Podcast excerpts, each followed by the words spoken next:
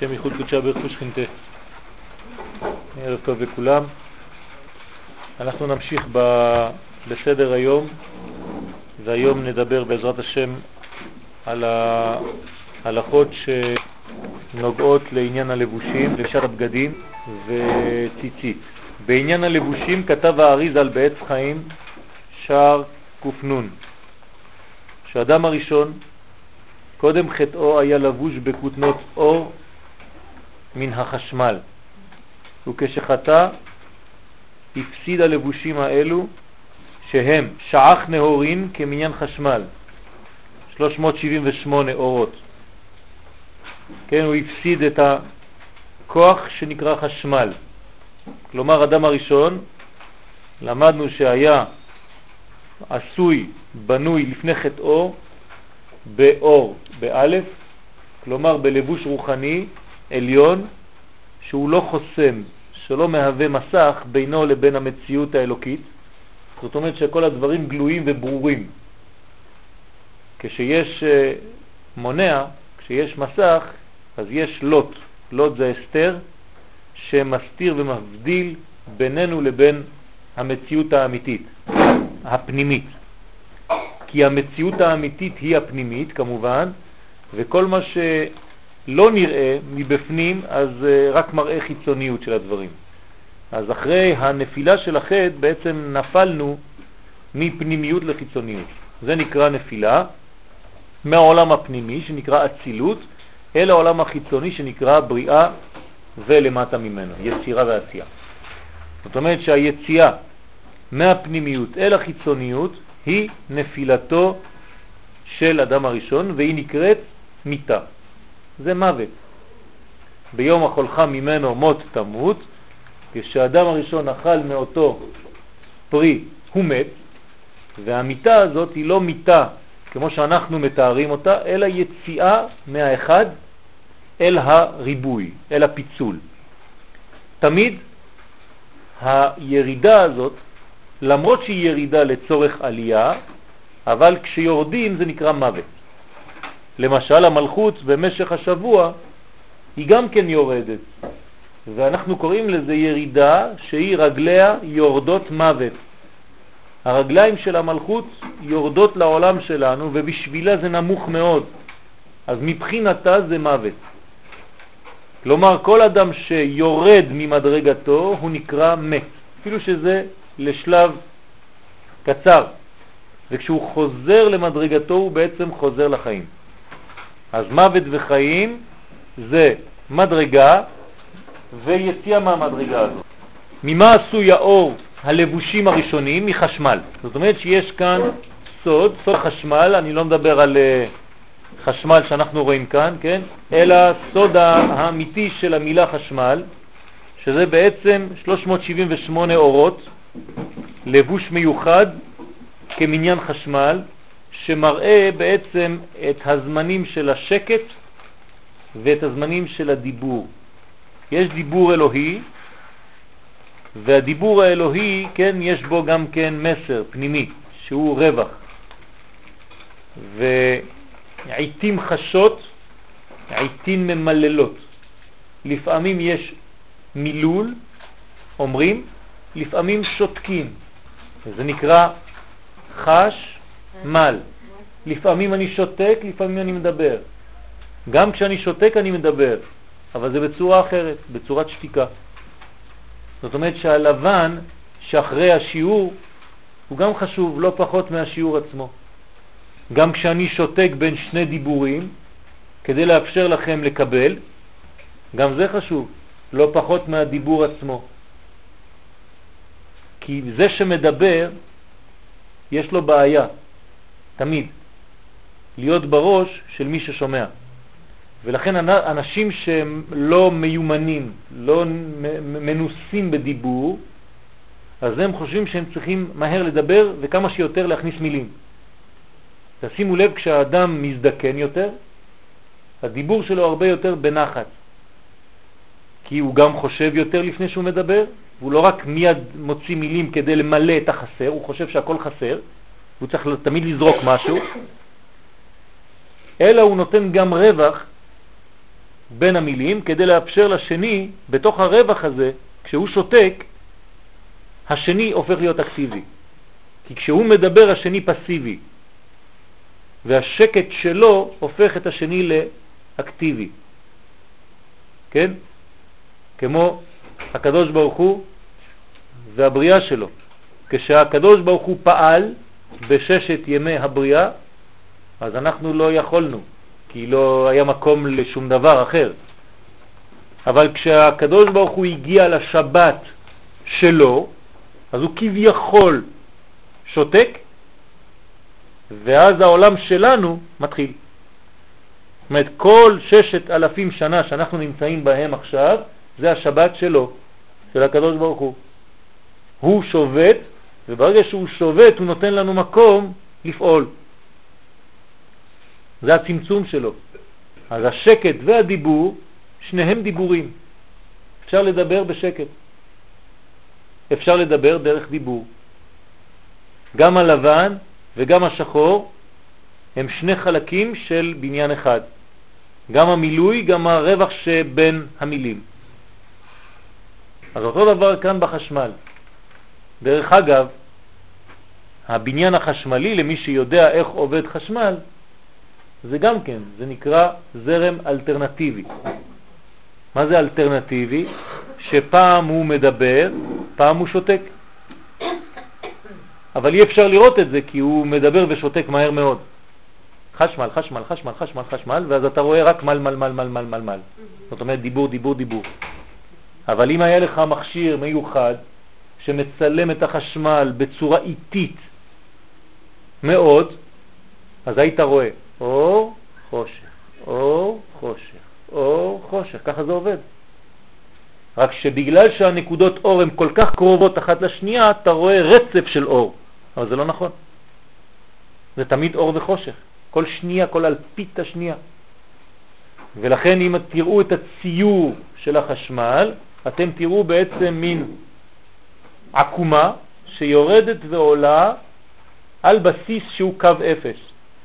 יש קו אפס ויש למעלה פלוס ויש למטה מינוס ויש למטה מעלה פלוס ולמטה מינוס וזה בעצם החיים שלנו. זה עליות ויריתות. שבע יפול צדיק וקם. מה? זה תמיד, תמיד, תנועה ואי תנועה. אני לא מדבר על מוות. מוות זה כשמגיעים לקו. כמו שיש ב... לא עלינו, כן? כשמגיעים לשם זה הכל ישר, אין עליות וירידות, כי זה עולם הבא. בעולם הבא זה רק צפצוף אחד ממשיך, כמו תקיעה.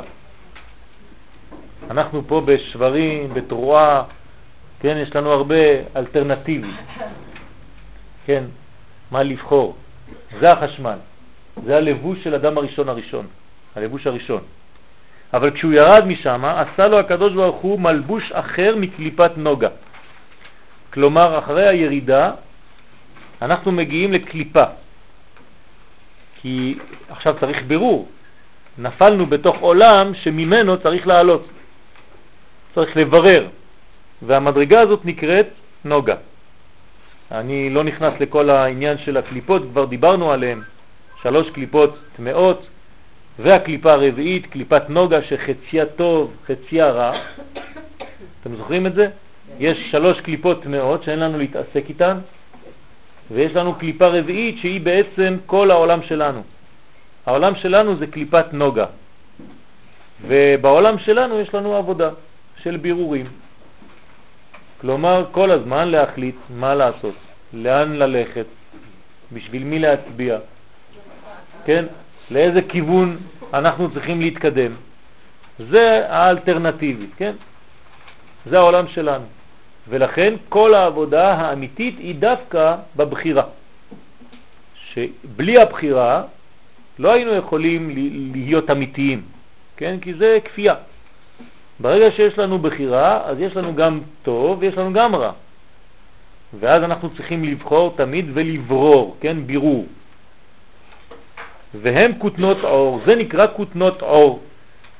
הקליפה הזאת שתמיד אנחנו צריכים להחליט לאן ללכת, היא נקראת קליפת נוגה, וזה הכותנות עור, זה הלבושים החדשים שהקדוש ברוך הוא נתן לאדם אחרי שהוא ירד מהאור הגדול. אז הוא ירד מהאור לעור, מהאלף לעין, מהאחד לשבעים, כן? והוא סוד הפסוק בבראשית, ויעש השם אלוהים לאדם ולאשתו כותנות עור וילבישם, כלומר שהלבוש המקורי של האדם הוא מן הקדושה, אלא שכשהוא חוטא הוא מאפשר אחיזה לקליפות במלבושיו, ולכן הקדוש ברוך הוא עשה שמירה, לבוש אחר, נמוך יותר, גרוע יותר, אבל מתאים יותר לאדם במציאות החדשה שלו, כי התורה היא הולכת לפי האדם. כשהאדם נמצא במקום גבוה, אז יש לו תורה גבוהה. אבל אם האדם יורד למדרגה נמוכה, אז היא צריכה להשתלב איתו, היא לא תעזוב אותו. כן, למשל, מלחמה זה לא טוב, נכון? מלחמה זה דבר גרוע, זה הפך מחיים. אבל כשהאדם נופל למדרגות כאלה, אז התורה לא תעזוב אותו, היא תתאפשר לו גם כן שם, היא תיתן לו הלכות של מלחמה. יש הלכות מלחמה, הלכות צבא. מה לעשות? יש לך מציאות חדשה, אתה צריך הלכות לפי זה, זאת אומרת שהתורה יודעת להתאים את עצמה למציאות חדשה של כל אחד ואחד. זה סוד גדול. גירושין, גם כן לא דבר טוב, אבל יש הלכות. למה? בגלל שיש מציאות כזאת, ואז התורה גם כן מתאמת את עצמה לרמה הזאת של הדברים, וכו' וכו' וכל מיני עניינים. כי יש באדם אור פנימי הנכלל בתוך הגוף, זה האור הפנימי שלו, יש לו אור בפנים, ויש מלבוש הסובב את הגוף, ועל אותו מלבוש מבחוץ נמצאים האורות המקיפים. אז חוץ מהאור הפנימי יש גם אור מקיף, זה מלבוש. מסביב למלבוש יש אור. זאת אומרת יש לנו פנימיות האור ומסביב, ויש לנו את הלבושים באמצע. כן, הלבושים, אני מדבר לא על הלבושים האלה, אלא על לבושים שהקדוש ברוך הוא עשה לנו. על הלבושים האלה אנחנו המצאנו לבושים אחרים, כן, שהם עוד תוספת לבוש, על הלבוש. כי אנחנו לא יוצאים ערומים בחוץ, נכון? זאת אומרת שאנחנו הלבשנו אפילו את החלק שכבר נקרא עור. את הלבושים שהקדוש ברוך הוא נתן, אנחנו הוספנו עליהם עוד לבושים. על כל פנים, יש אור פנימי שהוא בעצם מתאם את עצמו לפי הגודל של האדם, כי הוא בפנים, אז הוא חייב להתאים את עצמו. אני לא יכול להיכנס לתוך המציאות של מישהו אם אני לא משתווה למציאות שלו. ברגע שאני משתווה למציאות שלו, אני נקרא אור פנימי, כי אני נכנס בפנים. אבל יש אור שהוא בחוץ, שהוא לאו דווקא משתווה ממש למציאות, כי הוא בחוץ, הוא לא צריך uh, להיות בפנים. כן? אני אתן לכם דוגמה יותר מוחשית. אם אני רוצה עכשיו לתת שיעור שהוא יובן טוב טוב על ידי כל מי שיושב כאן, אז אני אחזור עשר פעמים, עשרים פעם, עד שהאור שאני מנסה לגלות ייכנס בפנים. אז יש לי דאגה לאיך תקבלו.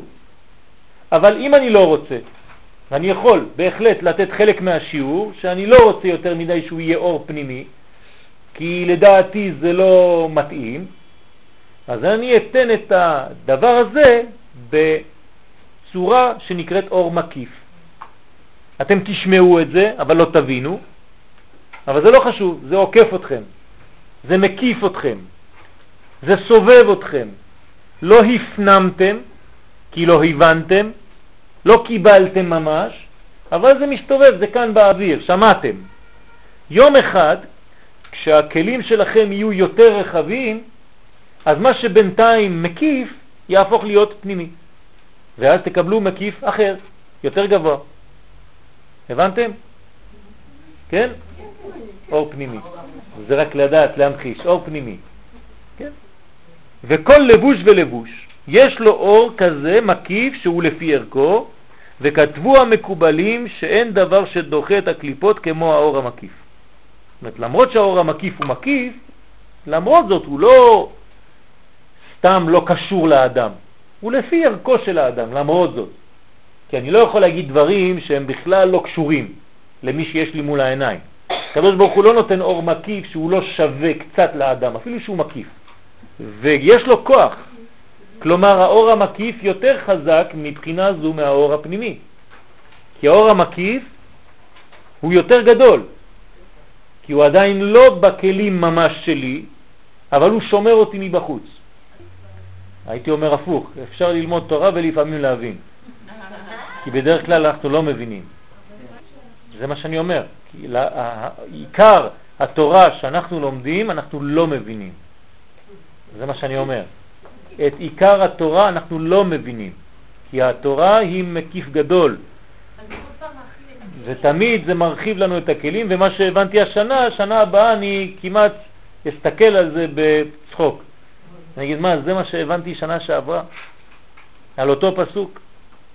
זאת אומרת שאנחנו נתקדם עד האלף השביעי, ובאלף השביעי אנחנו נבחח ונראה שעדיין בכלל לא פתחנו את התורה.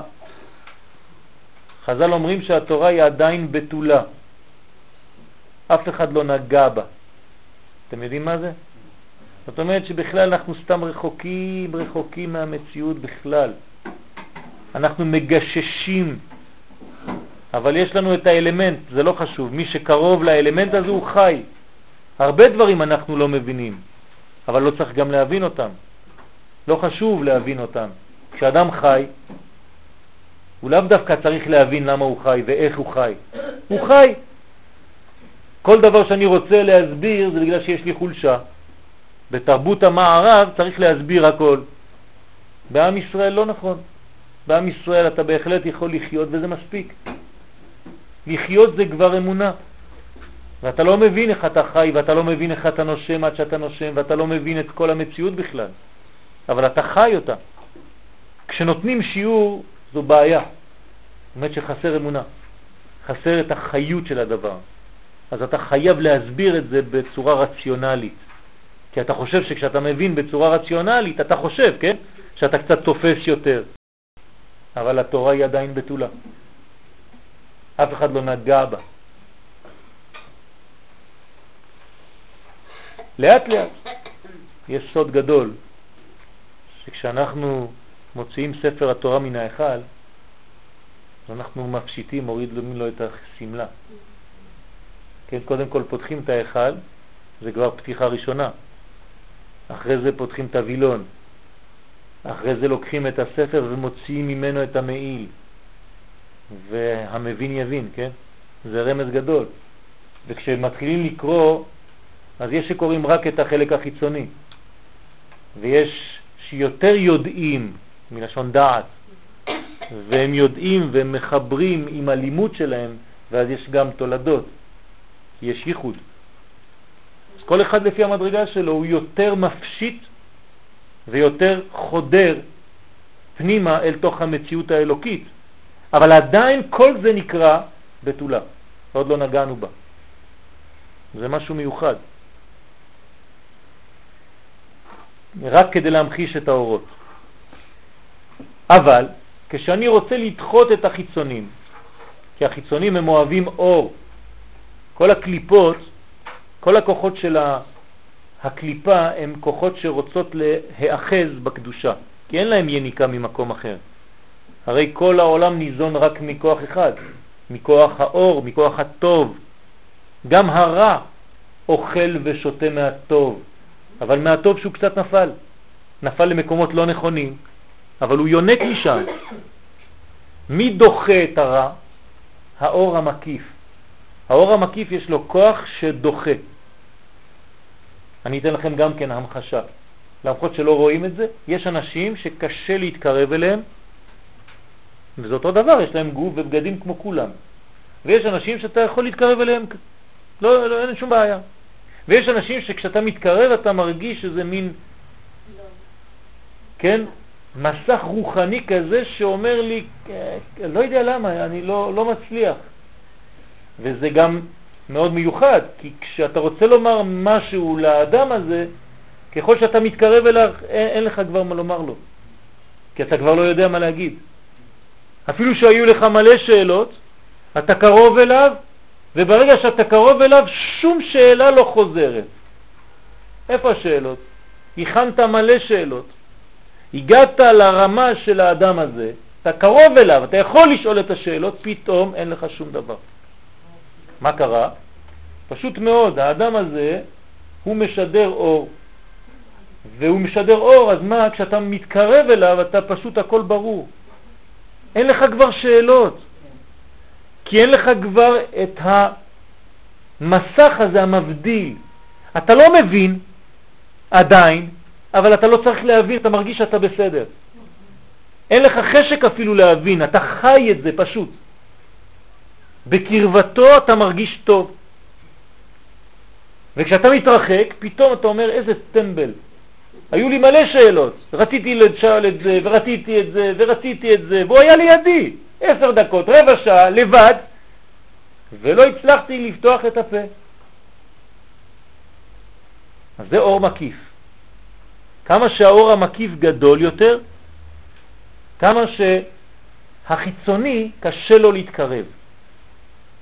מי כן מתקרב? מישהו משתווה לאור, כי יש לך דיבור באותה מדרגה. אם אני לא מבין כלום ביהלומים ואני הולך לדבר עם מישהו שהוא מומחה ביהלומים, אני לא יכול לדבר בכלל.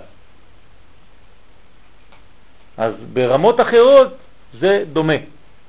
כמה שאתה יותר קרוב לאור של אותו אחד, כמה שאתה מתקרב אליו. אבל אם אתה חיצוני ביחס אליו, הוא פנימי ואתה חיצוני, אז יש בעיה. אז אתה מרגיש שעדיין לא התקרבת. עכשיו, אתה עדיין טוב, אבל יש יותר גרוע ממך, יש קליפות שאין להם אור בכלל, או קצת מאוד, והם לא יכולים להתקרב למדרגה הזאת של הקודש. הקודש דוחה אותם, מסלק אותם. מעט אור דוחה הרבה חושך.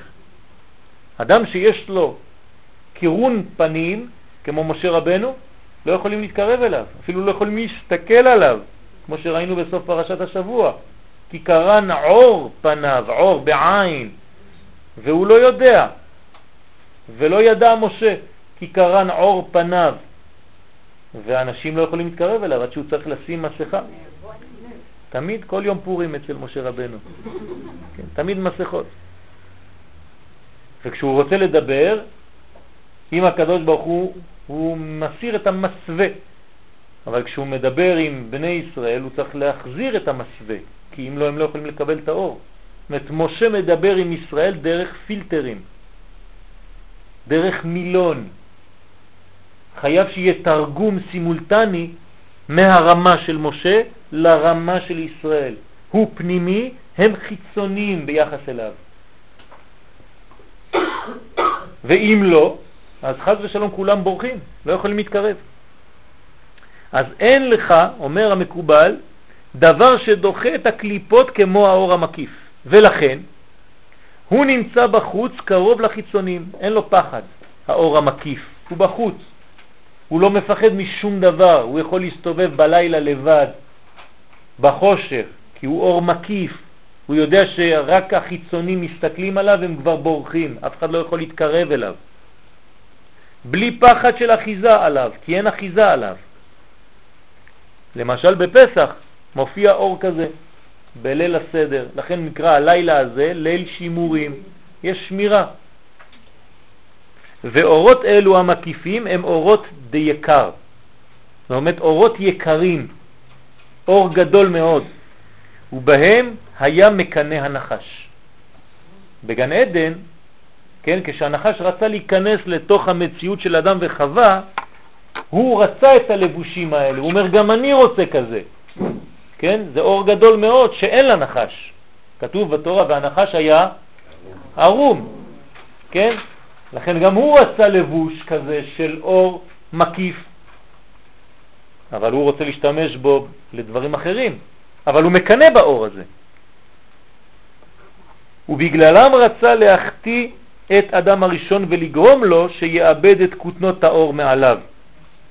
כי נתקנה בה כן, שהייתה מקיפה את האדם ושומרת עליו מאחיזת הנחש, בעוד שזה היה ערום, כמו שכתוב בבראשית ג' א', והנחש היה ערום. ערום מאותו אור מקיף. אז הנחש מקנה. זה קנאת הנחש, קנאת הנחש בלבושים. בואו ננסה קצת להעמיק בנושא. הנחש מקנה במה? לא באור, בכלים. לבושים זה כלים. זאת אומרת שהנחש מקנה, הוא רוצה כלים כי חסרים לו כלים לנחש. זאת אומרת שכשאדם פועל לתיקון הכלים שלו, שאנחנו קוראים תיקון המידות, ברגע שיש תיקון המידות, אז בעצם הנחש מקנה. כל מי שמנסה לתקן את המידות שלו, אז הוא יודע שהוא קצת מעורר את קנאת הנחש עליו. ואנחנו צריכים לתקן את המידות שלנו, כי מי שלא מתקן את המידות שלו, האור לא יכול להגיע אליו בצורה נכונה, כי אין לו מידות. מידות זה נקבה של מדים. מדים זה זכר, מידות זה נקבה, זה אותו דבר, מדים של הצבא, מדים. כן? המדים שלנו זה זכר, זה המידות, זה הנקבה שלהם. זה אותו דבר. אם יש לי חולצה יותר מדי גדולה או יותר מדי קטנה, אז אני לא יכול להיות בסדר. אם היא יותר מדי צרה עליי, אני לא יכול לזוז. אם היא יותר רחבה, אז כל תנועה שאני עושה, אני לא יודע איפה אני, כמו ליטן. אז המידות הם מדים, לבושים שמתאימים לגודלו של האדם, גם בחיצוניות וגם בפנימיות. לאור שלנו יש מידות. אז לכן הנחש היה ערום, כי אין לו מידות לנחש. אין לו מידות. אז מה הוא מחפש? הוא מחפש לפגום במי שכן יש לו מידות, כדי להתלבש, לגנוב ממנו את הלבושים. בוא ניתן דוגמה מוחשית. כן? אדם שחוזר לארץ ישראל, עם ישראל שחוזר לארצו, הוא בעצם חוזר למידות. כי הרי ארץ ישראל יש לה מידות, יש לה גבולות. כל העולם הוא מקום רחב, גדול, אבל אני צריך לצמצם במידה. למה? יותר טוב שהיינו חיים בכל העולם כולו, הרי מה ההבדל? למה אני צריך כיהודי לחיות רק בגבולות של ארץ ישראל? בגלל שבגבולות האלה האור הפנימי שלי יכול להתגלות ממש. יש לו מקום לחול עליו. עכשיו, אם אני יוצא מהמידות האלה, אני כבר בחוץ לארץ, אז אני מחוץ למידות. מה זה להיות מחוץ למידות? להיות מחוץ לאיזון, כי מי שאין לו מידות הוא לא יודע לא לדבר, לא לצחוק, לא להיות מאוזן. כי מה זה מאוזן? מאוזן זה לומר מילים בפרופורציה, תמיד במרכז. אם אתה מדבר יותר מדי קיצוני לשם, אתה כבר יצאת. אתה הופך להיות חולה. הרוח שלך חולה. כי זה קיצוניות לצד אחד או קיצוניות לצד שנייה. אז אין שום דבר מאוזן בחיים. אתה מדבר יותר מדי ממה שצריך, אתה אוכל יותר ממה שאתה צריך, אתה יושן יותר ממה שאתה צריך, או פחות, לא חשוב, או פחות או יותר, אבל זה לא, זה לא באמצע. זה לא נכון. אז הגבולות של ארץ ישראל זה הגבולות המתאימים ליהדות, לכוח ישראל, לפנימיות ישראל. אז כשאתה בא לפה, אתה רוצה מידות. אז אומות העולם, קשה להם. זה הנחש. כי הם מקנאים כשעם ישראל חוזר לארצו. אז הנחש יעשה הכל כדי למנוע ממך לקחת את המידה. ואם הוא רואה שהוא לא מצליח, אז מה הוא יעשה? הוא ירצה לקחת את המידה עצמה, את הלבוש, את ארץ ישראל. למרות שארץ ישראל היא לא דבר חיצוני, אבל זה סיפור אחר. אבל הוא ירצה בסופו של דבר לקחת את אותו לבוש והוא, הוא, להתלבש בלבוש הזה, שלא שייך לו. זה חיקוי, כן? קראתם קצת בחוברת של פורים, בין הנחש לבין המן, כן, המן שרוצה לקחת, אחשוורוש, הלבושים, כל זה רוצים לקחת. אותו סיפור. אומות העולם רוצות לגנוב מאיתנו את כל הלבושים, את הדגל שלנו, את ההמנון שלנו, את האדמה שלנו, את כל הלבושים. להיות דומים לנו בחיצוניות, כמו קופים, זה מעשה קוף, אבל הם רוצים בהחלט לגנוב את הלבושים.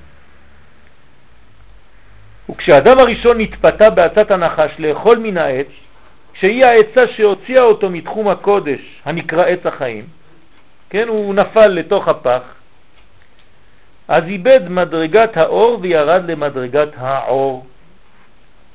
וצריך גם לבאר חטא עץ הדעת, שלפי פירוש רש"י, עד שלא אכל, לא ניתן בו יצר הרע.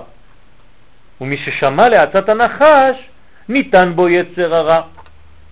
אז יש בעיה. אם הוא עוד לא אכל ואין יצר הרע, אז למה הוא אוכל? אתם מבינים? רש"י אומר שהיצר הרע נכנס בו כשהוא אכל. אז איזה יצר הרע עשה לו שהוא כן יאכל? הרי עדיין אין בו. אז אני שואל את השאלה הזאת כאן. אלא שלפי זה, איך נתפתה, כן, אדם הראשון, לעבור על ציווי השם אם אין בו יצר הרע? אלא שכתוב בשאר מאמרי רשב"י, כן, ספר של הארי הקדוש, שקודם היה יצר הרע בבחינת מקיף. היצר הרע היה בחוץ, מקיף לאדם. הוא באמת שייך בו הסתה. אז הוא לא נכנס פנימה, אבל הוא מסית אותך מרחוק, מבחוץ. הוא מנסה לבלבל לך את המוח בעצות מרחוק. הרי לא מיד הגענו למצב שהגענו אליו היום, שאנחנו כולנו שומעים שיש מדינה פלסטינית בדרך ואנחנו לא זזים. זה היה לאט לאט, בהתחלה זה היה מרחוק, זורקים לנו בלונים לראות איך התגובות, בהתחלה יש קצת תגובה חריפה, אחר כך קצת פחות חריפה, אחר כך מתרגלים, אחרי זה זה נכנס למודעות, ואחרי זה אתה כבר אומר את המילים. ובחדשות אומרים לך מילים, וזה כבר לא ארץ ישראל, זה כבר נקרא הגדה, ואחרי זה אומרים לך השטחים הכבושים, ולאט לאט מרגילים אותך מרחוק. והיה יצר הרע מחוץ לגן עדן. הוא לא בתוך גן עדן, הוא בחוץ. ומשם, מבחוץ, הסית את האדם הראשון. מבחוץ. אבל האדם הראשון הוא בפנים, והוא אוכל. וכשאכל מן העץ, אז מה קורה? היצר הרע הוא כבר לא בחוץ, הוא נעשה פנימי. הוא הזמין אותו, פנימה. אבל לא ראינו רמז ברור לדברים האלה במעשה בראשית. ותשובה לשאלה נמצאת בדברי השלה הקדוש, שני לוחות הברית, הרב הורוביץ זצ"ל,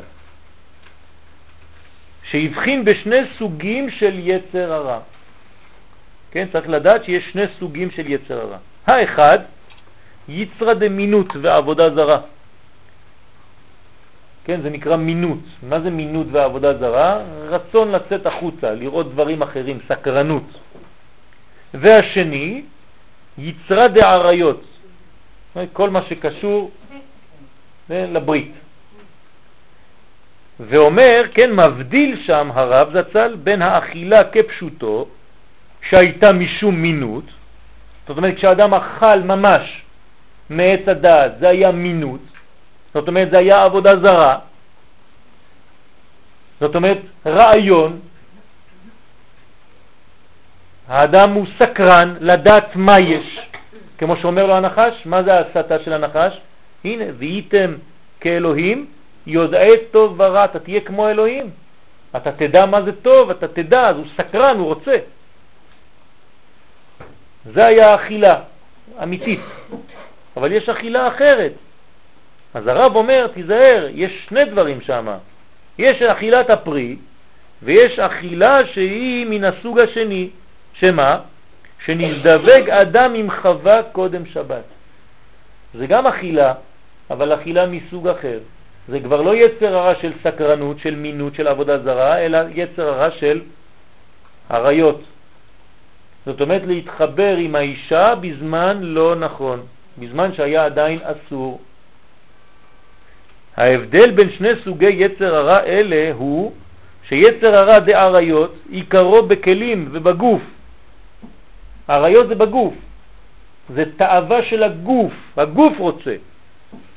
ואילו יצר הרע דמינות עיקרו בשכל, זה המוח, זה המחשבה, זה הפילוסופיה, זה מה שמעניין אותך. כן, פילוסופיה, אהבת החוכמה. אתה רק אוהב חוכמה. אתה אוהב סקרנות, רק לשאול שאלות. לא כל כך מעניין אותך, אתה רק סקרן לדעת. אז יש שני סוגים של יצר הרע. אחד שהוא בתוך הגוף עצמו וזה יצר הרע של עריות, ויש יצר הרע גבוה יותר שהוא שכלי. קשורים אחד לשני, כן? אבל כמובן שיש ביניהם הבדל.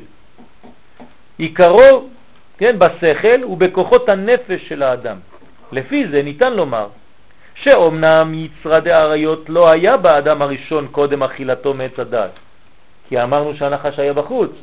אז על ידי איזה יצר הרע הוא תקף את האדם? השני, יצר הרע של מינות, של שכל. והיה אכן רחוק ממנו הראשון, כן, לגמרי, וגם בחירה לא הייתה לו בזה. כיוון שגופו היה בתכלית הזיכוך, אדם הראשון היה נקי, הגוף שלו היה נקי. הוא עדיין לא נמשך אחרי יצר הרע של עריות. אז הנחש יודע איפה להתקיף את אדם הראשון. הוא לא יתקיף אותו לכתחילה עם יצר הרע נמוך כזה. היצר הרע הוא חכם, כן? חכם להרע. הוא יבוא ויתקיף את האדם לפי המדרגה שהוא נמצא בה. אבל יצרה דמינות, כן, זה היצר הרע השני, שתלוי בשכל, שם הייתה לאדם הראשון בחירה חופשית. והיה אצלו יצר הרע שמבחינה זו כבר קודם אכילתו מעץ הדעת. וזו כוונת האריזל שהיצר הרע היה מבחינת מקיף. זאת אומרת, כשהאריזל אמר לנו איזה סוג של יצר הרע היה שם, הוא אמר לנו שזה היה סוג של מקיף. מה זה מקיף? יצר הרע של שכל. זה מה שתקף את אדם הראשון ראשונה. שלב הראשון של ההתקפה זה שכלי. והסית את אדם הראשון מבחוץ, כלומר כמי שמשכנע אותו בדברים. זה השכנוע, יושב איתו, מתחיל לדבר איתו, מסע ומתן, ולאט לאט אתה אומר, תשמע, הוא בן אדם טוב, נו, סך הכל הוא רוצה, מה, כן? אנחנו מכירים את כל הסיפורים האלה. אחרי זה, כשהוא כבר בלבל לך את המוח, אז אתם עוברים לשלב השני, הולכים למסעדה. זה כבר יצר הרע של אכילה, כן? זה השלב השני, זה כבר עריות. אז בהתחלה זה לכפור בשם, כפירה, בעניינים של אמונה, אין כבר אמונה בדרך, אין כבר אמונה בדברי נביאנו הקדושים, אין אמונה בצדקת הדרך, אין אמונה בנצח ישראל. בעיה. כפי שאמר לו שיהיו הוא וחווה כאלוהים. זאת אומרת, מה אומר לו הנחש? אלוהים זה סתם אה, אחד שעוד מעט אתם גם תהיו כמוהו. אני כבר עבדתי על כמה כמוכם. אתם רק השלב הבא. אתם תאכלו, תהפכו להיות האלוהים הבא. ואחרי זה יבוא לי עוד אדם וחווה אחרים שאני גם אגיד להם. זאת אומרת, אלוהים זה לא משהו נצחי. כל מי שאוכל מהעץ הזה הוא הופך להיות אלוהים. יש כמה. לכן זה לשון רבים. והייתם כאלוהים. ולמעשה הייתה סגולת הרע של עריות בעץ הדעת עצמו. העריות, היצר הרע של העריות היה בתוך העץ, באכילה עצמה ממש, כדברי האי בן עזרא. ולכן כשאכל אדם הראשון מן העץ, אז נכנס בו יצר הרע של עריות, זה השני. בנוסף למה שפגם באמונתו שהוא יצר הרע של מינות, שכבר היה לו לפני. הבנתם את העניין. ולפי הכלל, שעבירה גוררת עבירה, כשאתה מתחיל, אז אחד מושך את השני, מה שהתחיל במינות התפתח והסתיים ביצר הרע של עריות. זה השלבים. קודם כל בשכל מושכים אותך. ובזוהר הקדוש כתוב שדבק בו מישחא דחיביה. זאת אומרת, מה נדבק באדם הראשון? מישחא דחיביה. מה זה מישחא דחיביה? איך מתרגמים מישחא דחיביה? מה? לא משחה, כן? מה זה? נכון. זאת אומרת, כוח הנחש של הנשיכה של הנחש, של עור הנחש שבא וחיביה. חיביה בארמית זה נחש. חיביה. זה מזכיר לכם שם של מישהו? חווה. זאת אומרת שחווה קיבלה את השם של הנחש. אז איך קראו לה לפני? חיה. רק הוויות שלה ירדה ונהייתה ו'. בעיה. בהתחלה זה היה עץ החיים, חיה, כי הם כל חי, ואחרי זה היוד שלה נמשכה כלפי מטה, כי הנחש משך כלפי מטה, ומחיה זה הפך להיות חווה, שזה הפירוש נחש. ולכן אחר כך באו הביטויים, כן, בכל מיני תקופות, שהאישה היא נחש. כן, זה מה שיצא משם. כן, זאת אומרת שמשם באו כל העניינים האלה שצריך להיזהר מהאישה.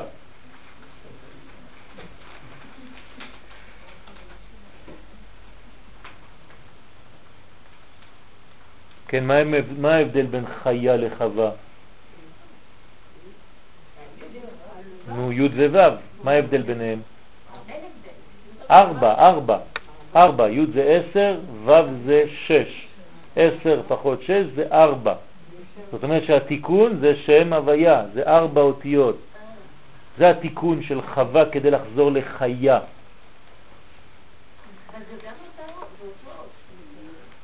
זה לא אותיות, תמיד כל האותיות שורשן י', אבל י' היא לא, היא לא ו', כשהיא נמשכת למטה היא הופכת להיות ו'.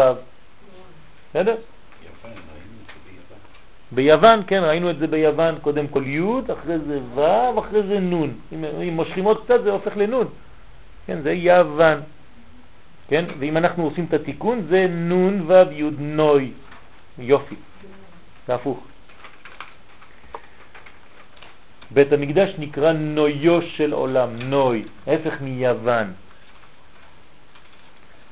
וכך פירש רבי יוסף חיים זצ"ל את התיבה וילבישם. כשהקדוש ברוך הוא ראה את חטא אדם הראשון הוא עשה להם לבושים וכתוב, כמו שראינו בפסוק, שם תסתכלו בצד ימין, ויעש השם אלוהים לאדם ולאשתו כותנות אור וילבישם, אומר הבן איש חי עליו השלום, וילבישם, ויהי לבשם. אוי ואבוי, כן, ווי ווי ווי, כן, זה ווי. כלומר, ווי היה, אוי ואבוי היה, שדבק בהם כוחו של הנחש. וההפרש שנוצר בין אור לבין עור הוא הרמוז במספר ס"ט. כן, בין א' ל-70 זה המספר 69. 69 זה המספר של הקליפה. והוא כמניין יגון. כן, שאנחנו אומרים בעמידה, והסר ממנו יגון ואנחה. זאת אומרת, תוציא מאיתנו את, ה... את העצבות בעברית מודרנית. מי שעצוב זה בגלל שנכנס בו יגון ואנחה, זאת אומרת, הוא נפל למספר הזה, ס"ט, כן? שזה התחלה של סטייה. ס"ט זה סטייה, זה עוד מעט שטן, אם זה ימשיך, כן? שסמך וסין זה אותיות מתחלפות. שהוא הביטוי הנפשי הברור של שליטת הסיטרא אחרא על האדם חז ושלום, שיש לו יגון והנחה. מה זה הנחה? כל היום ככה, כן? כל היום ככה. כל מה שאתה אומר לו, כל חמש דקות הוא ככה וחז ושלום דבר זה, כל פעם שהוא עושה את ה... נכנס בו עוד קצת קליפות. זה שואב, שואב קליפות. ושעל זה אנו מתפללים כל יום בכוונה ומבקשים מהקדוש ברוך הוא והסר ממנו יגון והנחה, תוריד ממנו את זה. וכתב הרשש ז"ל בסידורו הקדוש שצד הזכר שבסיטרא אחרא נקרא יגון, והסיטרא אחרא זה בנוי מזכר ונקבה. הקליפה יש גם זכר ונקבה. הזכר שם נקרא יגון, והאישה שלו נקראת הנחה. הוא יגון והיא עושה, כן, שניהם עבודה זרה, קליפה רצינית מאוד, כן? יש אנשים שיש להם את שניהם, גם את הזכר וגם את הנקבה, השם ישמרנו, כן? זה קשה לצאת משם. דרך אגב, יגון, הנחה זה י' א', וי' א' זה כל הבעיה שלנו. כן, זה י' א' ארורים, ארור הגבר אשר טטטטטה, ואמר כל העם אמן. ארור, כן, ארור זה כללה, חז ושלום. וחוץ מזה, זה י' זה אותיות ו' וה' של השם. כי ו' וה' זה אותיות אחרונות של שם י' כ' ו' כ'. שתי האותיות האחרונות ו' וה', ו' זה 6 וה' זה 5, ביחד זה 11, י' שמה הבעיה שלנו, זה הלבושים. אני חוזר למה שאמרתי מקודם. תמיד שמה הבעיה שלנו, כן? בו' ובה'. כן, כי זה התיקון, כי זה התיקון. זה י"א סממני הקטורת. יש לנו גם 11 מהצד השני. זאת אומרת, מה שמתקן את זה צריך יהיה גם כן מספר 11. וגם זה נגרם לאדם הראשון אחר שאיבד הבגדים היקרים שהיו לו. זאת אומרת שהאדם הראשון גם כן נפל לדיכאון. המחלה הראשונה שהייתה בעולם, וגם אצל אדם הראשון זה היה דיכאון. כן? דהיינו המצוות. זאת אומרת שאדם הראשון איבד את המצוות. מה קרה לכם? כולם נקבצו, באו על... כי אדם שהוא אביון מן המצוות, אז אדם שאיבד את הלבושים שלו, מה הוא איבד? מצוות. אדם שלא מקיים מצוות, הוא רק, התורה שלו זה רוחניות. הוא לא מקיים את זה בפועל, הוא לא חי את התורה שלו, זה רק מבחינת עץ הדעת, התורה שלו. זה לא מבחינת עץ חיים. הוא לא חי את זה. אז מה קורה לו? האדם הזה אין לו לבושים, אז הוא נקרא עני ואביון. זאת אומרת, כמו עני, אין לו כלום, אין לו לבושים. מזמין על עצמו את היגון חז ושלום. כן, אדם כזה הוא מזמין את כל הקליפות. ורמז לזה שמספר אביון עולה כמספר יגון, שניהם 69. גם אביון וגם יגון, שניהם 69, שזה הסטרא אחרא. זה ההבדל בין אור לעור. תשימו לב ש-69, כן, הערך המספרי, אני מסתכל אם כתבתי את זה בשיעור הזה, לא כתבתי את זה בשיעור אחר, אבל לא חשוב. נכון, אמרתי את זה פעם, נכון? בין האמת לשקר. במספר קטן אמת זה תשע, ובמספר קטן שקר זה שש. אז השש והתשע זה ממש להיזהר. דרך אגב, כשרוצים לתקן ועושים דבר זריז מאוד כדי לתקן את זה, אז הופכים את ה-69 ל-96, וזה צו. כל מה שכתוב צו בתורה זה לשון זירוז, כך אומרים חז"ל. כן, זריזות. שאתה מזדרז למצוות, אז זה 96, זה משהו אחר. זה מדרגה אחת יותר מהמן, 95. זאת אומרת, אתה מתגבר עליו, בנקודה אחת זה מספיק, זה 96. הפכת את הסדר. אבל לעתיד לבוא, כשיושלם התיקון יוסר היגון לגמרי, ואז יחסר מספרו מן האות עין שבתיבת אור, ויחזור העולם למקורו שהוא סוד א'. בגילוי הצירוף המקורי שהוא אור. אנחנו לא רוצים אור, כי אור זה כמו העיוור, זה אותן אותיות בעברית. אנחנו לא רואים כלום. אם אתה רואה בתורה אור, אתה יכול לקרוא גם עיוור, זה אותו דבר. אין י' בעיוור, זה עין ו' ר', ספרד זה. וידוע שהלבוש הוא בחינת אמונה. כן, הלבוש זה אמונה. למה זה אמונה הלבוש? כי אתה חי את הדבר, כשאתה מתלבש בדבר הזה, אתה חי אותו, אתה מוציא אותו לפועל. ומי שאיבד הלבוש נמצא חסר אמונה בעולם שמפתח רק על פי, שמתפתח רק על פי החוכמה האנושית שיש בה אין סוף אפשרויות. אדם שלא חי דבר, הוא נשאר בפוטנציאל של הדבר. כמה אפשרויות יש לו? בלי סוף. אז הוא משתגע. מה שמשגע בן אדם זה אין סוף אפשרויות. נכון? כש, כשאפשר הכל, אז כבר אי אפשר כלום. כן, כשהאישה אומרת, מה אתה רוצה לאכול? אתה אומר לה, מה שאת רוצה, היא משתגעת. צריך להגיד לה משהו בול. כן? אז אין סוף אפשרויות, זה לא טוב. צריך שיהיה כיוון. אבל כולן באופן סובייקטיבי, לפי זווית ראייתו הפרטית. זאת אומרת, אין שום דבר אובייקטיבי, כי כל, הכל נכון. גם זה טוב, וגם זה טוב, וגם זה אולי טוב, וגם זה טוב, ולמה לא זה, ולמה לא זה, כולם צודקים. אם אתה רואה מבחינה כזאת, כולם צודקים.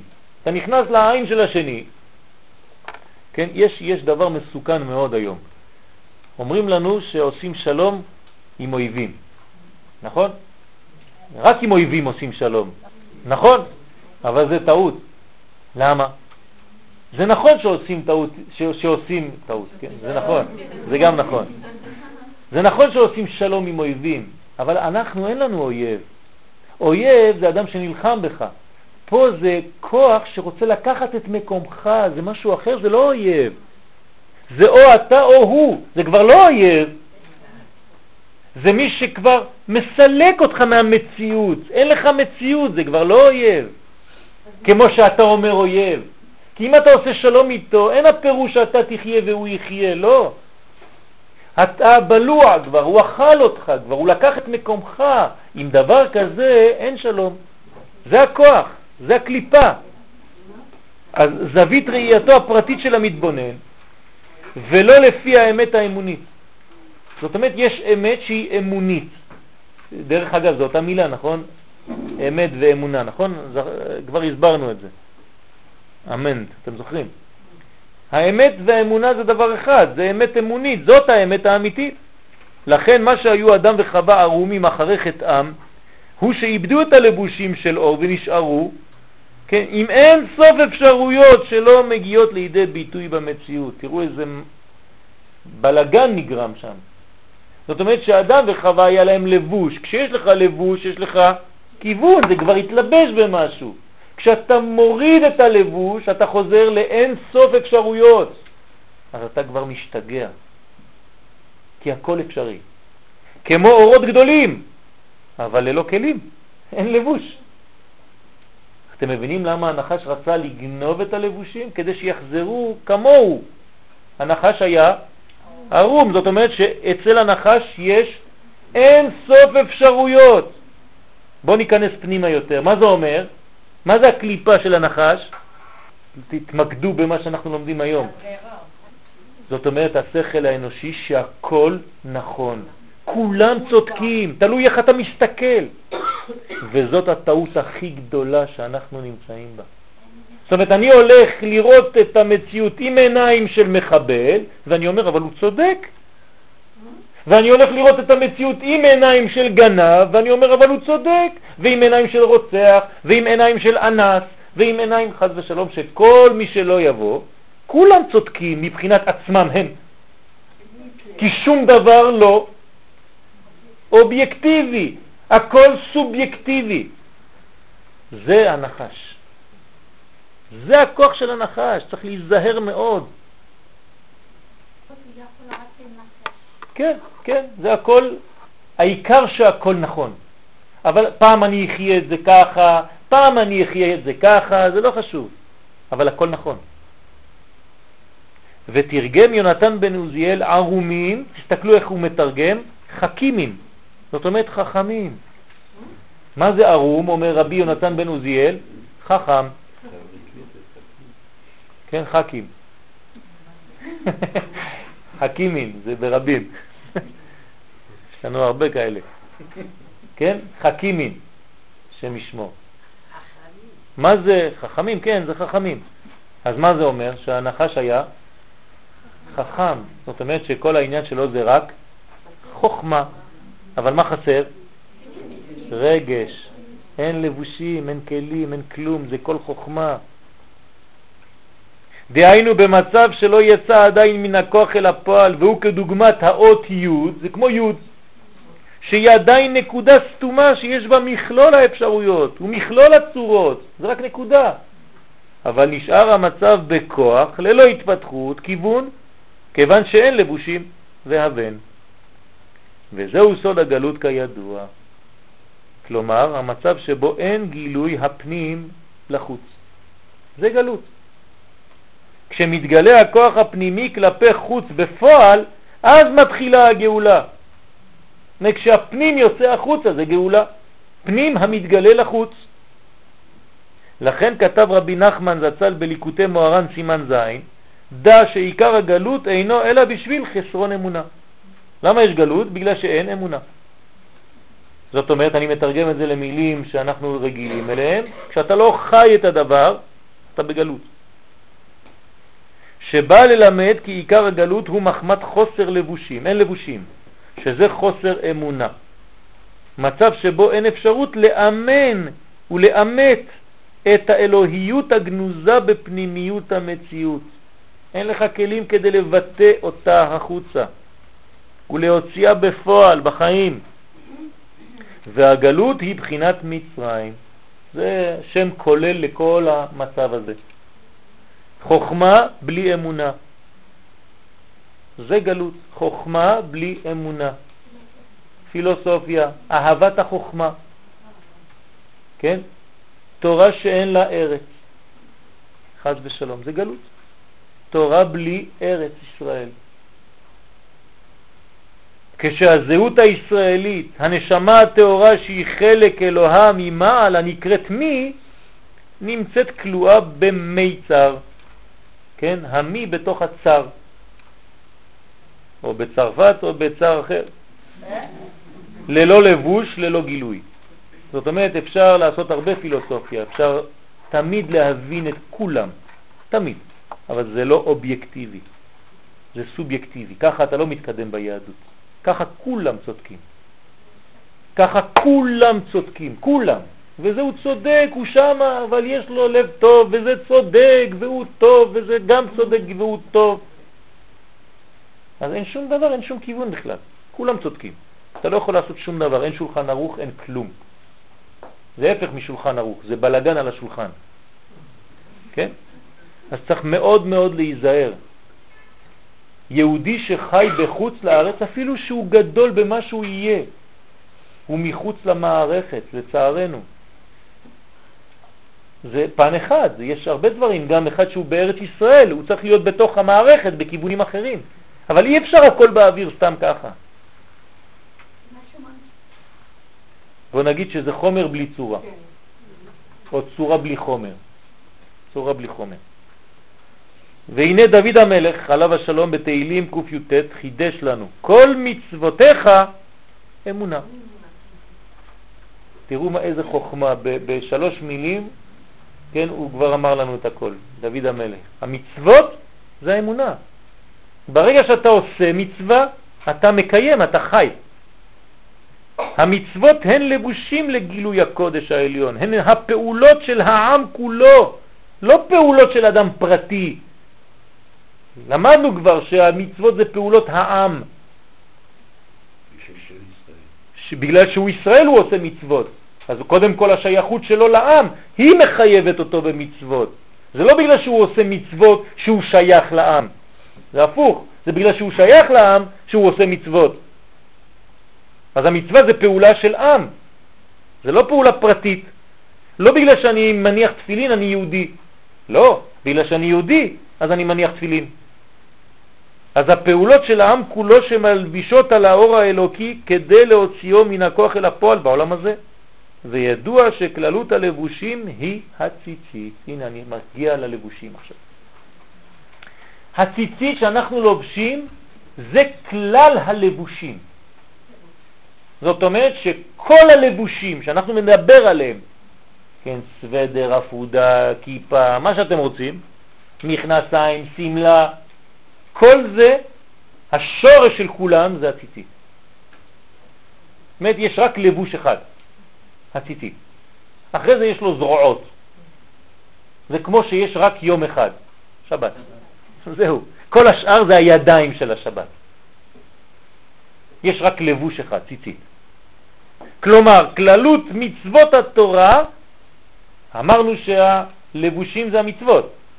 אז אם כללות הלבושים זה ציצית, אז כללות המצוות מה זה? מצוות ציצית. ולכן מי שיש לו ציצית כאילו קיים כל המצוות שבתורה. וראיתם אותו ושכרתם את כל מצוותיו. כל מצוות השם. מי שמסתכל על הציצית יש לו כיוון וחיבור לכל המצוות. כמה חשוב מאוד להסביר לילדים ללבוש ציצית. וכמובן למבוגרים. כלומר שזה כללות המצוות של התורה והן גם כן לבושי הנשמה, הלבושים של הנשמה. זה הציצית, זה הלבוש הנשמתי. משם אפשר לראות, להציץ, ציצית. זה נקרא חלוקה דרבנן. זה חלוק של כוח עליון. או כתוב בקהלת, בכל עת יהיו בגדיך לבנים. תמיד אתה צריך לדאוג שהבגדים יהיו לבנים, תמיד. מה זה לבנים? שלא יהיה בהם קטם של חטאים. ושמן על ראשך אל יחסר, וגם תמיד צריך שיהיה שמן על הראש. לא כדי לעשות אה, גומינה, כן? כן. שמן, אה, שמן משחת קודש. כן, זאת אומרת חוכמה, זאת אומרת לימוד תורה. תמיד הראש צריך להיות מלא בחוכמה אלוהית, שמן. כי מהמצוות נעשים לבושים, והוא סוד חלוקה דרבנן. זאת אומרת, כשאני מקיים מצוות, אני עושה לעצמי לבושים. יש לי לבושים לעולם הבא. כשאני יוצא עד 120 מהגוף הזה, מיד מופיע הגוף השני, שאני לא רואה אותו פה, אבל המת רואה אותו, והוא מתלבש בלבוש השני, שממה הוא עשוי? מכל המצוות שעשית בעולם הזה. מה?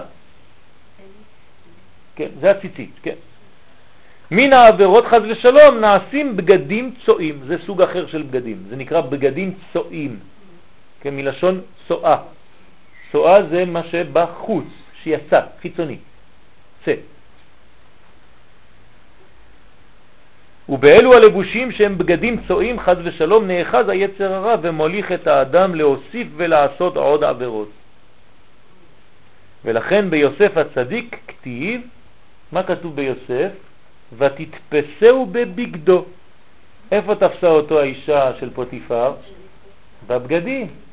אותו דבר כמו הנחש, היא רוצה לגנוב ממנו את הבגדים. אז מה הוא עושה יוסף מסכן? הוא עוזב את הלבוש אצלה. מה?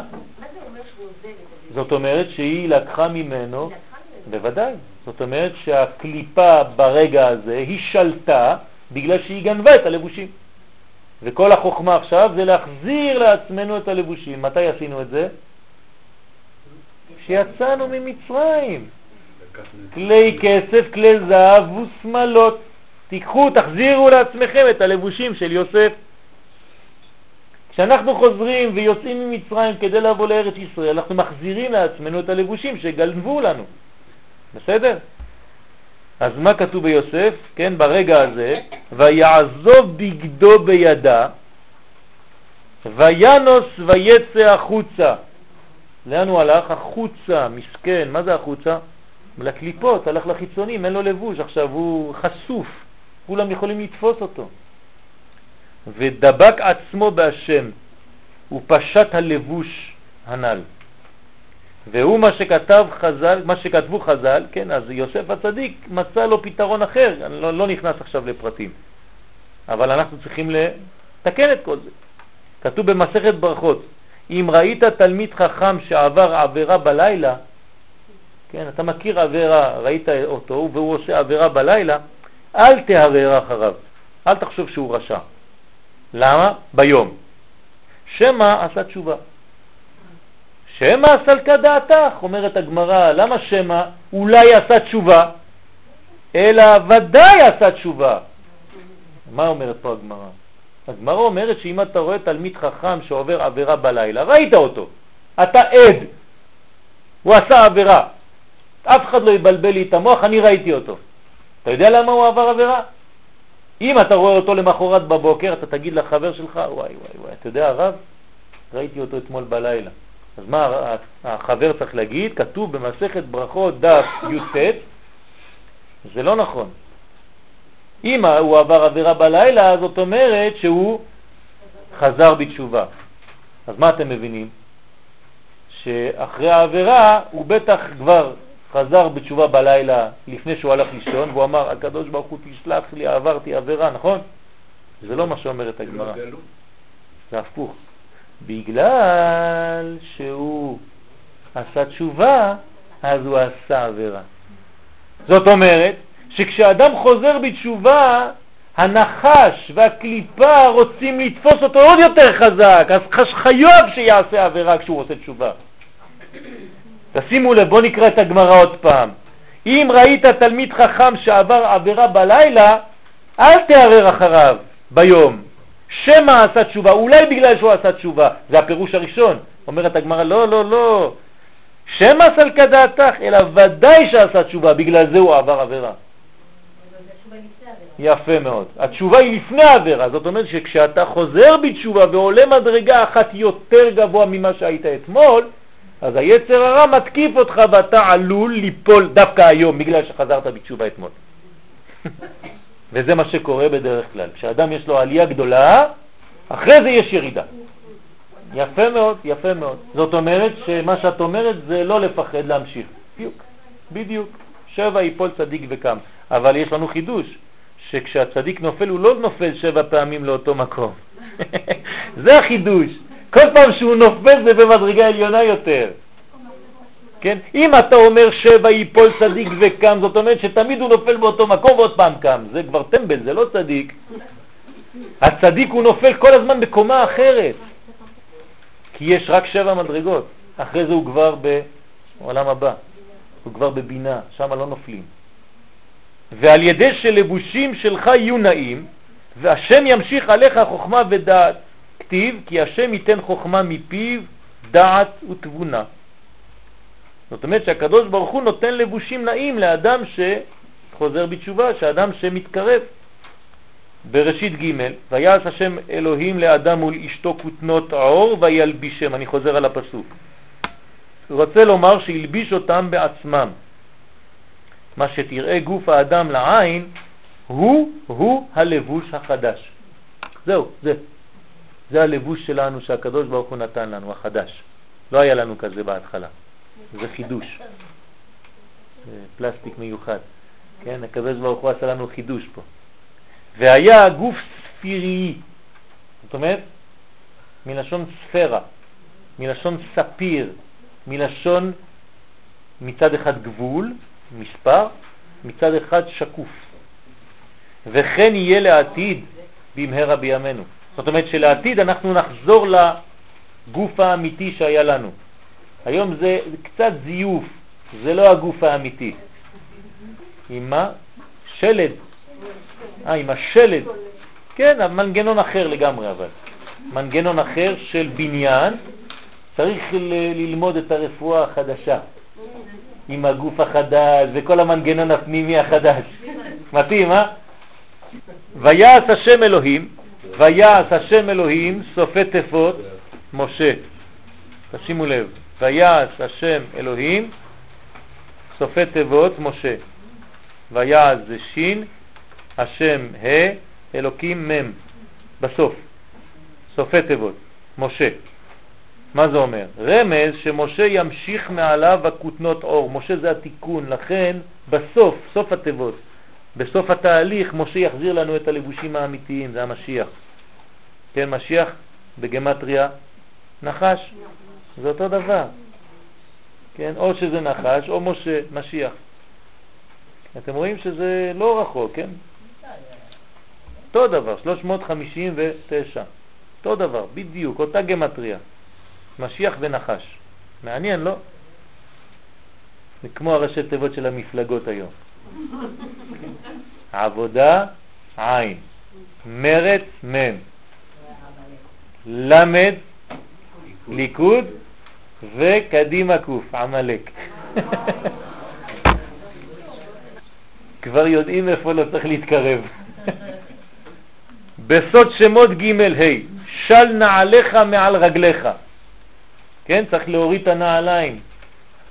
אומר הקדוש ברוך הוא למשה, כן, והתלבש באור, כתוב בתיקוני זוהר, על כן בגוף ונפש עלה שמיים לשמיים וירד. מי עלה שמיים וירד? כן, מי זה שעלה לשמיים וירד? כן, אז זה כתוב, ויעש השם אלוהים, סופי תיבות משה, של נעליך מעל רגליך והתלבש באור, זאת אומרת שהקדוש ברוך הוא אומר למשה, תוריד את הנעליים, מי זה הנעליים? זה כותנות עור, כדי להתלבש בכותנות אור, כי עכשיו אני רואה, רוצה להראות לך את גאולת ישראל, כן? ואז אחרי זה אני ממשיך את הפסוק, לאדם ולאשתו כותנות, סופי תיבות מוות. זאת אומרת, יש לומר, המוות הוא שהתבלה העור ממשחא דחיביה בעפר, ויזכה הנפש להתלבש באור חלוקה דרבנן ממעשה המצוות. זאת אומרת שבסוף התהליך אתה חוזר ללבושים אמיתיים. עוד, כותנות עור וילבישם, סופי תיבות תמר. כן? תמר, כותנות עור וילבישם. מה זה תמר? אבל מי זאת תמר? מה יוצא מתמר? משיח, אותו דבר. זאת אומרת, כולם בתוך הפסוק הזה, משה רבנו, הסנה, הגאולה, תמר ועוד, ולאשתו כותנות עור, סופי תיבות רות. גם היא בתוך הסיפור. יפה, אותו דבר. סתם אמר, זה לא חשוב, זה, זה, זה ב, ב, בעניין, אבל מאיפה הם באים כולם? הם כולם בתוך הפסוק הזה. זאת אומרת, המשיח זה החזרת הלבושים. זהו. אבל כדי להחזיר את הלבושים האמיתיים צריך להתפרד, להיפרד מהלבושים הישנים. זה נקרא של נעליך מעל רגליך. נעליים. כן? להוריד את הנעליים הישנות וללבוש נעליים חדשות. עם דרך, כיוון אמיתית. רוצה לומר שעל ידי תמר ורות ייוולד דוד ומשיח, זה אותו דבר, כן? שבימיו יתוקן הכל ויחזור להיות כותנות אור במהרה בימינו. זה ככה מביא האיגרא דקאלה. והוסיף גם הפסוק ואתה תבוא אל אבותיך בשלום. נראה לומר, כן, הבטחת בשלום, מה זה בשלום? הוא על עניין המלבוש, חלוקה דרבנן. בשלום זה אותיות מלבוש. זאת אומרת, מה זה בשלום? השם יברך את עמו בשלום, תהפכו את האותיות בשלום, זה מלבוש. כשתחזור ללבושים זה שלום, זה נגמר. שמתלבשת נשמת הצדיק אחרי צאתו מהעולם, והוא גוף רוחני תמורת הגוף הגשמי שמניח בזה העולם. והוא נעשה רמח איברים מרמח מצוות עשה, זה חייט מיוחד שיודע לתפור מ-248 מצוות בגד מיוחד רוחני. ושסה גידים, 365 גידים, משמירת הלא תעשה. אז בגד מיוחד שיש לו 613 חלקים. חליפה מיוחדת. זה לא עולים עם זה לפסטיבל של כאן, זה עולים עם זה למדרגה גדולה יותר, של שם, לא של כאן. ומי שאינו משלים התרי"ג מצוות, חסר ממעטה לבושו. זאת אומרת, מי שלא עושה את המצוות כמו שצריך, אז יש לו לבוש וחסר לו איזה זרוע, חסר לו איזה קיד, יש לו איזה חור באיזשהו מקום. לא יפה לצאת ככה, נכון? מה? יפה מאוד, יפה מאוד. זה לעם. אני שמח שיש לכם הערות כאלה. ברוך השם. והשם יתברך הבטיחו שיבוא אל אבותיו בשלום. דהיינו בשלימות המלבוש כי בשלום אותיות מלבוש. ולכן כתבו המקובלים ז"ל שיש במצוות ציצית סגולה לזיכרון, כמו שכתוב במדבר, וראיתם אותו וזכרתם את כל מצוות השם, הכל, הכל, הכל, מי שרואה את הציצית שלו, צריך להסתכל עליהם. ובמיוחד אם יש לך תכלת, כי כתוב פתיל תכלת, אפילו אם זה לא אמיתי, נגיד שזה לא אמיתי, לא יודעים, אבל אם זה היה, אז פספסת. ואם זה לא אמיתי זה לא חשוב, זה דומה ללבן אותו דבר, לא קרה כלום. אבל כשאתה מסתכל על הציצית אתה נזכר וזוכר ויש לך זיכרון אקטיבי של כל המצוות, לכן צריך להסתכל הרבה הרבה בציציות. גם האישה יש לה, כשהיא רוחצת את הציציות, היא צריכה לעשות עבודה שם, להפריד בין החוטים, להסתכל הרבה שם, לעשות כוונות. כמובן, גם בציצית של בעלה או של הילדים. שכשהציציות האלה, כשהוא ילבש אותם מחדש, יהיה לו זיכרון, וכשאת מסתכלת עליהם את מקבלת את כל הכוח הזה, את כל האור הזה. זיכרון וכללות, אתה הופך להיות כלל, כי, כי הציצית זה כלל. אתה יוצא מהפרטיות, כי הציצית הוא מבחינת אור מקיף, ויש בו הכוח לדחות את הקליפות, כמו שאמרנו בהתחלה, זה הלבוש שדוחה את הכל, שהן מולידות את השכחה. למה יש שכחה אצל האדם? למה האדם שוכח? זה הקליפות. אדם אסור לו לשכוח שום דבר. כן? כמו שאמר מור, מי ששוכח זה עבירה. למה אנחנו פותחים ספרים, ספרי קודש, גמרות, משניות ולא מבינים? כל פעם שאתה לא מבין משהו זה עבירה. זה מראה שאתה רחוק מעצמך, כי התורה זה אתה, זה החיים שלך. אז למה אתה לא מבין? מה? שמה? אני לא מדבר על להבין במובן הבנה, אני מדבר על לחיות. כן? זאת אומרת, כשאתה לא חי את זה, זה לא חלק ממך, כן, בעיה. אבל למרות זאת, התורה ניתנה לנו גם כן במדרגה שמתלבשת בשכל האנושי. שניתן גם טעמים לדברים. כי אם לא, אז אין טעם לכלום. אז הקדוש ברוך הוא אפשר לנו גם טעם. וגם טעם מבחינה אומנותית. זאת אומרת, אני יכול לקשור בציציות שלי כמו שאני רוצה, לא חשוב איזה קשר אני יכול לקשור, מה שלא יהיה. יש קשרים כאלה ויש קשרים כאלה, כל אחד יש לו קשר פה. תראו הרבה ציציות, כל אחד יש לו קשר אחר. כן, כל אחד לפי החוש האומנותי שלו. אז יש ציציות עם קשר כזה ויש ציציות עם קשר אחר. כן, זה לא חשוב כל כך. שולחן ערוך מאוד גמיש עם הקשר, רק שיהיה לך כיף. זה חלק שהתורה אפשרה לאדם גם כן שיהיה לו תענוג במה שהוא לובש. כן? וממילא חוזר הזיכרון לאדם, וכתב האריזל בשאר הכוונות שצריך האדם זהירות שלא ילבש שני מלבושים בבת אחת. אסור ללבוש שני לבושים באותו זמן. כן, כמו בחורף, אה, לא להוציא לו, רק ללבוש. כן? והעושה כן קשה לשכחה. מי שעושה כן זה קשה לו, הוא שוכח דברים. זאת אומרת, אם אתם, אה, אני לא יודע, מרימים אה, ושמים אה, ארבע לבושים או שני לבושים בבת אחת זה לא טוב. כי בין כל לבוש ולבוש יש אור מקיף. זאת אומרת שהאדם צריך לאפשר שיהיה רווח בין הכלים כדי לאפשר שיהיה שמירה בין כל אחד ואחד. אם לא, זה רק לבוש אחד שמן, אבל בגלל שהוא לא הפריד, הקליפות יכולות להיכנס באמצע. סוד הדבר הוא כי לכל לבוש ולבוש יש בחינת אור מקיף, ואין דבר הדוחה את הקליפות כמו האור המקיף. ואם לבש שני מלבושים בבת אחת, הנה חיבר שני לבושים אלו, ולא הניח לאור המקיף לחדור בין שניהם ולהקיף ביניהם, ונותן בזה מקום לאחיזת הקליפות. ואין השכחה מצויה אלא מחמת הקליפות. למה יש שכחה? בגלל שיש יותר מדי קליפים. קליפות.